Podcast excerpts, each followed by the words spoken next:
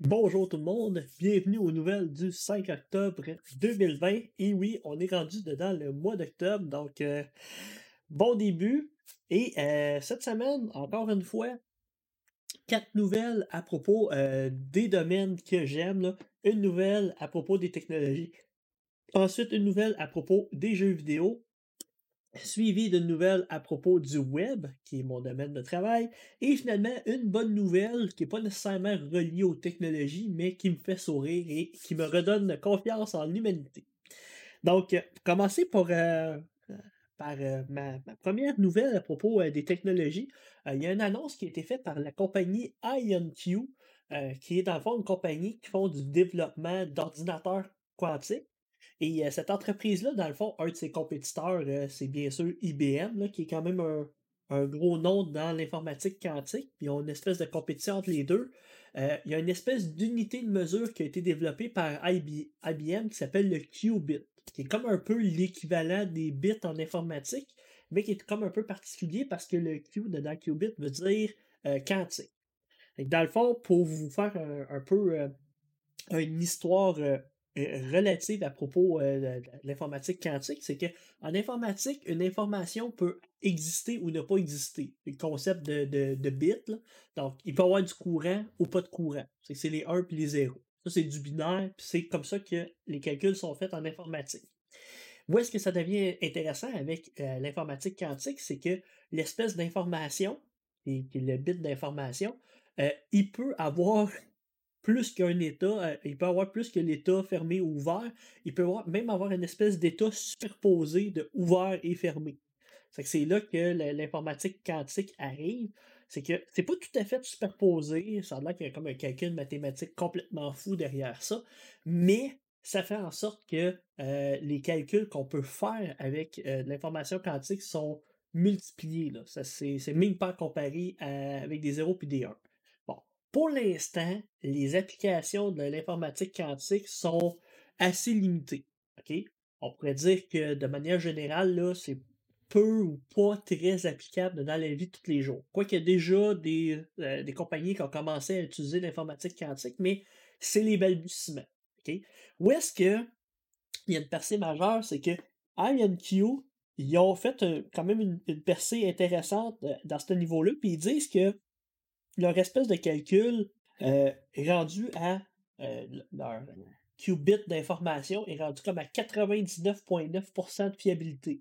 C'est quelque chose qui est quand même assez difficile de faire un qubit euh, qui est fidèle puis qui est fonctionnel. C'est pas évident. Dans le fond, eux autres, ils ont réussi comme à le rendre presque 100% fonctionnel. Que ça, pour eux, c'est comme une percée majeure. parce que ça prend quand même de une espèce de, calcul, puis une espèce de processing pour faire ça. Puis, euh, ils sont rendus aussi à traiter de 11 à 32 qubits. Ça, ça a l'air que c'est quelque chose euh, euh, qui permet de faire. Euh, qui, a quand même été une bonne percée. pour que ça soit vraiment fonctionnel puis utilisable, il faudrait quand même être capable de faire de 80 à 130 qubits là, pour que on puisse l'utiliser dans, nos, dans, le courant de nos vies puis que ça soit euh, pertinent au niveau de l'informatique. Mais la compagnie euh, euh, IonQ affirme que dans le fond, ça, c'est de la recherche qui double à toutes les années.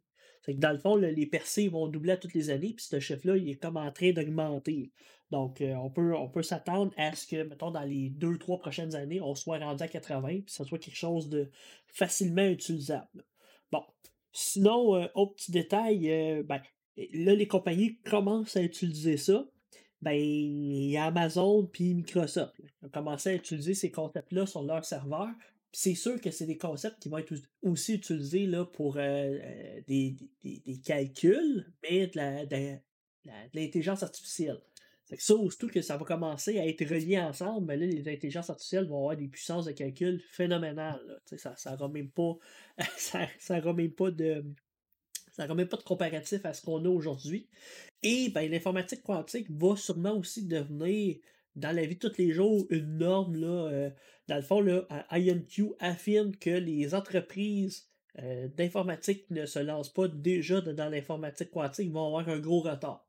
Donc ça, c'est. Je pense que c'est comme euh, si on avait dit euh, vous investissez pas dedans euh, l'informatique de base ou les, les, entreprises qui n'ont pas embarqué dans Windows, là, ben, hein, il y en a qui, dans des systèmes d'exploitation, il y en a qui ont pris du retard aussi. Donc, je pense que ça peut quand même amener une super percée, c'est vraiment quelque chose d'intéressant. Dans le fond, l'informatique quantique, ça reste quelque chose de complètement normal, peut-être dans les 10 ou 20 prochaines années. Hein. Fait ça, je trouvais que c'était quand même une nouvelle intéressante à vous, euh, à vous jaser. C'est une compagnie qu'on va sûrement entendre un peu plus parler. IonQ, c'est I-O-N-Q, euh, les lettres. Ma deuxième petite nouvelle euh, à propos des jeux vidéo. En fait, euh, ma nouvelle est comme un petit peu divisée en deux parce qu'il y a comme eu deux grosses annonces dans le domaine des jeux vidéo. J'avais déjà parlé un petit peu de PlayStation, de, Microsoft, mais là, c'est plus des développeurs de jeux. En fait, ces deux annonces-là.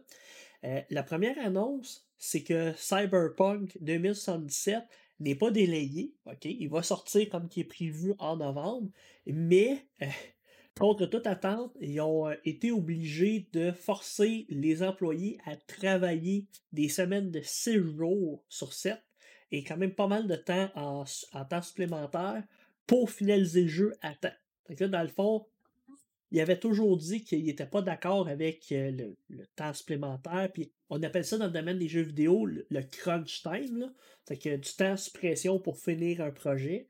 Ben, ils ont été obligés de le faire pour finaliser le jeu correctement. Puis là, on dit obligé. Personne qui est obligé, mais pour. Euh, on s'entend pour euh, la sortie des, des, nouvelles consoles, pour tout le marketing qui est en arrière ben, ils ont été obligés de piler un petit peu sur la promesse de ne pas le faire et d'obliger les gens à le faire. Bon. C'est sûr que dans le contexte d'une pandémie, le fait qu'on travaille à la maison, c'est. Bon, cette compagnie-là, c'est sûr qu'elle a eu certaines répercussions, hein, ça c'est sûr, mais en même temps, euh, quand tu dis à tes employés qu'il n'y en aura pas, puis finalement il y en a, ben, ça a des impacts sur la qualité de vie. Parce que ces gens-là, ils, avaient, ils ont leur vie, puis ils s'attendaient à avoir les fins de semaine de congé et tout. Donc, c'est sûr qu'en contrepartie, contrairement à d'autres pays, ben, euh, CD Projekt Red, c'est comme une compagnie en Pologne, ben, ils sont obligés de payer les employés euh, le temps supplémentaire. je vous le dis, il y a des entreprises en jeux vidéo qui ne le font pas.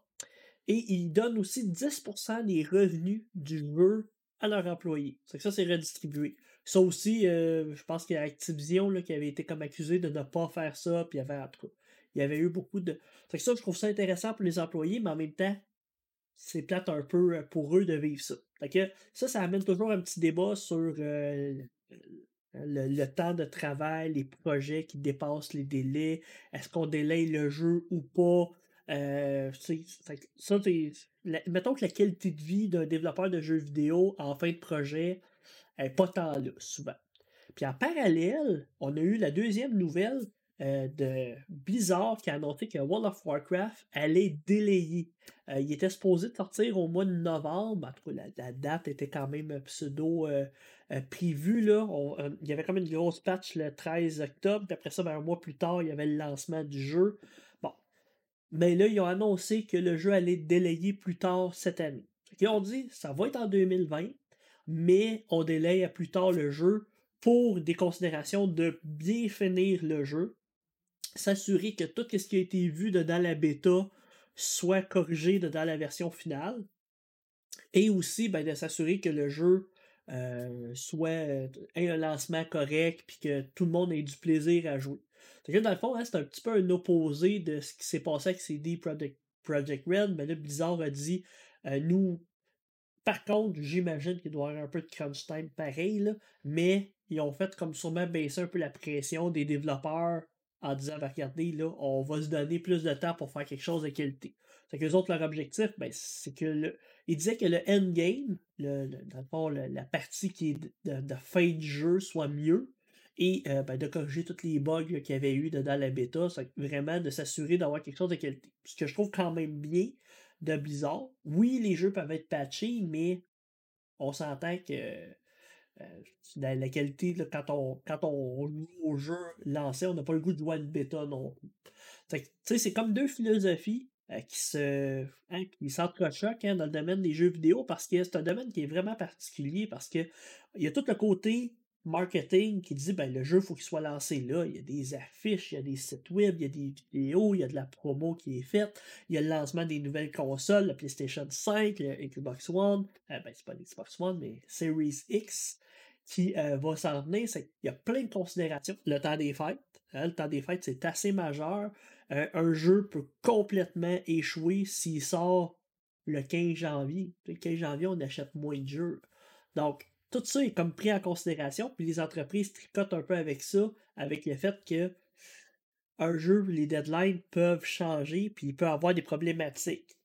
C'est le domaine artistique ou de développement de jeux vidéo est comme vraiment différent d'un film où est-ce que les étapes sont assez linéaires. En jeu vidéo, il peut tellement avoir de choses qui rentrent en ligne de compte, c'est que ça complexifie pas mal la patente dans le fond, c'est deux nouvelles qui ont comme été assez majeures. Puis des deux côtés, euh, je dirais que euh, CD Projekt Red, les gens sont quand même assez mécontents parce que ça va vraiment à l'encontre de leur philosophie. C'est qu'il y a beaucoup de gens qui ont peur du lancement.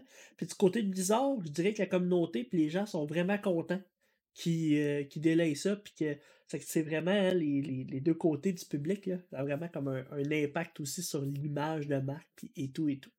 Fait que c'était ma deuxième nouvelle à propos des jeux vidéo. C'est deux jeux quand, même que j'entends pas mal, là, Cyberpunk et euh, Shadowland, mais on verra euh, quand ça va sortir. Euh, ma troisième petite nouvelle, nouvelle à propos du web. Je vais partager mon écran parce que cette nouvelle-là. Cette nouvelle-là, moi j'aime beaucoup le site CSS Tricks. Et la personne qui écrit l'article, c'est Chris Coyer, il l'a écrit le 27 septembre, mais je veux dire, ça reste quand même super pertinent comme article. ce qui affirme, cette personne-là affirme que, ben, oups, imaginez-vous, on est rendu des développeurs full stack maintenant. Moi, j'ai tout le temps trouvé que le terme développeur full stack, c'était très dur à atteindre ce niveau de développement-là parce que, puis moi je les appelle même quasiment des licornes, parce que ça demande d'être bon dans deux domaines en même temps. Ça demande d'être bon en développement front-end, puis le développement front-end, c'est tout ce qui est HTML, JavaScript, CSS, design, puis d'être bon dans la partie back-end, qui est toute la partie base de données, transactionnelle, programmation, puis dans le fond, tout le côté qui est un peu plus business. Et dans le fond, c'est d'être bon dans les deux. C'est très difficile. ce que je trouve intéressant de son article, c'est qu'il décrit, même visuellement puis textuellement, vraiment le passage puis l'espèce de merge, on pourrait dire l'espèce de combinaison des deux métiers qui tendent vers le fait que, ben oui, euh, un développeur front-end devient tranquillement, pas vite, un développeur full stack qui touche à toutes les facettes. Puis comment c'est développé, je trouve qu'il y a quand même pas mal raison dans ses arguments, mais je passe au travers un petit peu de l'article, c'est pour ça que je voulais vous le présenter. Bon, euh, cette personne-là, ce qui est intéressant, c'est que dans le fond, il est aussi un des cofondateurs de CodePen. Si vous ne connaissez pas CodePen, allez voir ça. C'est vraiment quand même pas mal cool comme euh, technologie pour faire des démos. Et là, il explique comme première partie c'est quoi le développement front-end pour expliquer un petit peu le concept et tout et tout. C'est comme pas mal d'accord avec cette partie-là un développeur front-end fait du HTML, du CSS et du JavaScript. Bon. Maintenant, où est-ce que ça commence à, devenir intéressant, c'est que oui, JavaScript a eu quand même une bonne évolution, devient de plus en plus utilisé, et JavaScript commence à même être, utilisé du côté back-end. Ça, il l'explique quand même assez bien. là, il dit, bon, il dit dans le fond, il dit un, paquet de choses qu'on on fait maintenant quand on bâtit des sites web sont comme en train de devenir des espèces de paquets ou des espèces de de blocs de choses qu'on développe. Bon. que ça, il dit c'est plus du back-end que du front-end. Et là, maintenant, avec l'avènement du JavaScript un peu côté euh, front-end, back-end, ben, c'est possible de faire du développement sous forme d'un composant. Ça, toutes les personnes qui sont à l'aise avec des frameworks comme euh, React, Angular connaissent un petit peu le développement par composant. C'est la manière de structurer ça. Fait que là, maintenant, on commence à penser en développement composant, on commence à penser à des interfaces, des applications par composant. ça, c'est quelque chose d'assez, euh, nouveau. C'est comme une nouvelle, euh, un peu de manière de penser. quand on est développeur front-end, ben, on commence à avoir ce concept-là. Et là, il explique un petit peu comment il monte CodePen avec cette, cette approche-là. C'est super visuel, c'est vraiment bien décrit. Fait là, ça amène, quand on pense en, niveau composant, on commence aussi à penser à notre site web comme une espèce d'architecture puis euh, de routage. Dans le fond, comment on peut se promener dans nos interfaces, c'est en utilisant les URL.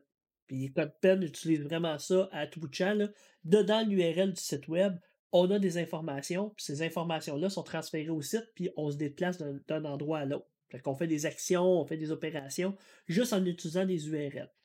Et là, ben, si on appelle ça le routage, ben, on utilise ça avec JavaScript. Le JavaScript, il fait des opérations. il y a tout un concept qui est fait de ce côté-là. Et là, ça commence hein, à complexifier un petit peu plus la patente. On ne fait pas juste du HTML, du CSS, du JavaScript, on commence à penser niveau applicatif, on commence à penser à des choses qu'on ne pensait pas avant. Et là, ça l'a amené aussi le concept de oui, on a notre interface devant nous, mais ces choses-là peuvent s'adapter puis changer. Dans le fond, ils appellent ça le state management. C'est l'état, euh, c'est la, gestion des états. Dans le fond, euh, notre affichage, euh, on pourrait avoir, je sais pas moi, 50 informations devant nous, puis ah, il y a 5 informations qui sont supprimées, c'est qu'on est rendu à 45 informations devant nous. Ou euh, cette section-là est rendue fermée ou plus utilisable, ben, le site web devient plus utilisable parce qu'il y a un état qui dit plus utilisable. Vous voyez un petit peu le genre de truc qui peut être fait. Mais ça, normalement, c'est du transactionnel. C'est pour ça qu'il dit c'est un truc qui est back-end, mais qui devient du JavaScript. Tranquillement, pas vite. Ça devient la responsabilité du front-end de faire ça vous voyez a comme des choses commencent à être transférées d'une responsabilité de back-end à une responsabilité de JavaScript. Et là, je trouve qu'il explique vraiment ça visuellement. Il dit au départ, on avait toutes ces responsabilités-là, la, la, colonne de, gauche, et là, maintenant, on a des nouvelles, des nouvelles responsabilités. Donc là, maintenant, il faut aller chercher les données. Il faut parler à des API. Il euh, faut penser à l'architecture du level. Euh, du level, du site web au complet. Après ça, il faut faire le routage avec les URL. Ça euh, commence à avoir pas mal de, de, gérer les états. Ça commence à avoir pas mal de trucs. il dit, hein? ça, donne plus de job, effectivement. Là, ils disent, euh, bon, il y a beaucoup de tâches qui sont devenues des, des, des, Again, a bunch of stacks have sort of moved stack. là, dans le fond, on, commence à faire euh, euh, des trucs de back-end en JavaScript. Bon. que ça, son petit graphique, il explique un petit peu les, différentes tâches puis les, technologies. Fait que ici, ça c'est du back-end, puis ici c'est du front-end. Fait qu'un back-end, il va utiliser le, système d'exploitation, les bases de données, les serveurs, les langages de serveurs. Là, ici, il y a de la communication entre les deux, les frameworks, le JavaScript, le CSS puis l'HTML. Ça, là, dans le fond, c'est du développement standard on a chacun nos responsabilités. Ce que je trouve intéressant, c'est qu'il part de l'espèce de manière qu'on a de fonctionner actuellement dans nos sites web, la plupart. Si vous avez un site web avec WordPress, c'est comme ça que ça fonctionne. Par contre, par la suite, commence à expliquer un petit peu les différentes approches qu'on commence à changer. Il y a comme un paradigme, puis ça fait qu'on change puis qu'on passe de ah, serverless, on n'utilise plus de serveur. Puis là, il y a d'autres manières de voir euh, le développement. Puis là, ah, regardez ici, là, les tâches commencent à se merger. Hein, on commence à avoir des superpositions de tâches. fait que, hein, utiliser serverless, utiliser du Jamstack, c'est tous des termes qu'on a là, en développement. ah, là maintenant, on pourrait utiliser du Markdown pour faire notre développement. Mais moi, personnellement, mes sites web de mes cours sont faits avec du Markdown. Puis après ça, ça génère du HTML. Donc, moi, je n'ai plus à utiliser des BD dans le développement de mes sites. Ça met un peu plus de poids dans euh, la job des, euh, des développeurs front-end. Ça, c'est sûr. Fait que, dans le fond, là, ça va jusqu'à la fin, mais là, il dit, OK, comment je peux rouler ça? Puis là, ça explique encore un petit peu la partie serveur, la partie database. Fait que vraiment, là, c'est très, très visuel. Puis il dit, regardez, là, il dit, je rajoute tout ça à mes compétences, ça fait que je commence à me sentir pas mal euh, full stack. Parce que maintenant, je sais comment utiliser Git, je sais comment faire des tests, je fais du design, je fais des processus, je fais des, tests de performance, je pense à mes interfaces accessibles. puis je fais du développement, du déploiement d'applications. Fait que ça, là, il y a bien des notions là-dedans que moi j'enseigne dans mes cours de front-end. Le, côté accessibilité. C'est que ça demande au back-end de faire de l'accessibilité, puis ça demande quand même beaucoup de versatilité. Ok, là, ça dit, oh, hein? tu diriges vraiment vers un développement full stack. Euh, full stack. Que, dans le fond, il, dit que des fois, on a un petit peu cette perception-là, hein, qu'on a l'impression, on dessine moins dragon, qu'il y a une partie qu'on est super bon, puis une partie qu'on est un peu moins bon, d'où le syndrome un peu de l'imposteur. Ben, ça, c'est quelque chose que moi-même, je vis dans ma carrière. C'est que quand même intéressant de voir ça. C'est qu'il explique encore que hein, il faut quand même être capable de tout faire ça maintenant. Euh, c'est quand même euh, c'est quand même intéressant. il dit merci à la fin. Là. Mais ça étant que je trouve ça intéressant comme article parce que ça, ça, montre qu'il y a une espèce d'évolution dans le domaine de, la conception web et qu'on se dirige vers un autre type de développement. Et ben, ça va peut-être faire en sorte aussi qu'on va euh, avoir des équipes qui vont beaucoup se ressembler, hein, qui vont avoir un peu les mêmes compétences, mais qui vont, euh, dans le fond, se compléter pour certaines petites choses. Ça, c'est peut-être quelque chose qu'on va voir de plus en plus des équipes, des équipes qui sont très semblables, mais une personne va peut-être avoir un petit peu plus la responsabilité accessibilité, l'autre personne un petit peu plus la, responsabilité design. Puis que tout ça va amener quand même une espèce de cohésion, mais tout le monde va quand même comprendre ce que tout le monde fait comme travail. C'est ça, c'est. J'ai l'impression que ça s'en va vers ça. C'est mon impression personnelle. Et maintenant, euh, pour ma dernière nouvelle, ma euh, bonne nouvelle du jour. Euh, dans le fond, je, vous présente l'image, je continue de faire du partage, mais cette nouvelle-là m'a fait un peu sourire, mais tu sais, on est tout le temps un petit peu dans le, le, côté technologie, hein, ça c'est sûr, c'est mon domaine, c'est ce qui me passionne, mais regardez, c'est un Jetsu, euh, dans le fond, un, vêtement avec euh, des, propulseurs, euh, qui sont testés actuellement, c'est en Angleterre, Lake District, et là, c'est marqué pourrait sauver des vies. En ce moment, ils sont encore en train de le tester, mais ça semble très prometteur. Dans le fond, c'est une espèce de soute que des ambulanciers mettent et ils peuvent se rendre du point A au point B pas mal plus rapidement. Dans le fond, là, une image vaut mille mots. Là. Je vous montre la vidéo. Dans le fond, vous voyez, là, la personne a un propulseur dans son dos et euh, la, personne a des propulseurs sur, ses mains pour contrôler euh, comment que, euh, on peut se déplacer. Et, dans le fond, elle peut se rendre du point A au point B. Regardez comment elle peut se rendre rapidement. Donc, elle peut faire des interventions, regardez, là, à part. Puis, il dit qu'une intervention comme ça, là, ça pourrait peut-être prendre 30 minutes, ça rendre où est-ce qu'elle va se rendre. Puis là, elle le fait à 90 secondes. Il y a des endroits en Angleterre, mais on peut s'imaginer n'importe quel endroit dans le monde, euh, que c'est vraiment plus à pic. Hein? On s'entend qu'il y a des endroits qui sont montagneux ou euh, peut-être des, des, forêts ou des trucs comme ça qui sont beaucoup plus difficiles avec je sais pas, un lac ou quelque chose qu'on voudrait passer par-dessus rapidement. Ben là, regardez, quelqu'un pourrait passer là par-dessus complètement dans le fond, l'idée, puis ça, eux, sont en train de développer ça, c'est que euh, les ambulanciers de l'air en Angleterre, j'imagine que cet, organisme-là doit avoir des hélicoptères, doit avoir des avions, doit avoir euh, un paquet de matériel pour pouvoir se rendre du point A au point B, mais on s'entend que c'est jamais aussi rapide que d'utiliser hein, ce genre de matériel-là. Donc, je trouvais ça quand même intéressant de partager ça parce que euh, ce qu'il disait aussi, c'est que dans le fond, il y aurait un potentiel de 12 personnes à sauver par mois. Là, c'est en Angleterre. Qui euh, seraient euh, dans des endroits difficiles d'accès et tout et tout, puis qui peuvent sauver. Là, vous avez sûrement vu dans la vidéo, l'ambulancier, une espèce de. Il y, a, il, y a, du matériel sur lui, sur les jambes, euh, puis il y a dans le fond des trousses. Ça fait qu'il peut se rendre au point B, puis faire son intervention, puis après ça, ben, revenir. Il peut sauver des vies comme ça. Et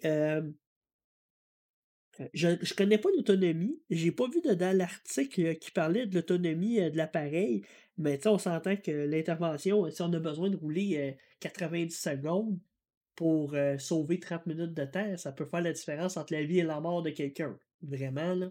Donc, je trouvais que c'était quand même une nouvelle super intéressante. C'est en test. On s'entend que c'est encore en train de, mais ça ferait quelque chose que dans nos, la vie de tous les jours, on voit ça arriver là, dans une dizaine d'années, un peu partout dans le monde, si l'idée euh, est prête. on pourrait avoir des interventions comme ça, là, d'hommes volants, un peu à la Iron Man, mais dans la vraie vie. Je trouvais ça quand même intéressant de vous partager cette petite nouvelle-là qui nous vient de l'Angleterre. C'était ma bonne nouvelle de la semaine. dans le fond, ça fait pas mal le tour de mes nouvelles pour cette semaine. Comme d'habitude, si vous avez des commentaires, suggestions, quoi que ce soit à propos de ce que je vous ai raconté, ben, n'hésitez pas. Hein. Je fais ça euh, complètement pour vous et aussi pour m'améliorer et chercher des, des articles, des trucs comme ça, mais c'est pour vous que je fais ça. Donc, je vous souhaite une bonne semaine et on se dit à la semaine prochaine. Ciao tout le monde!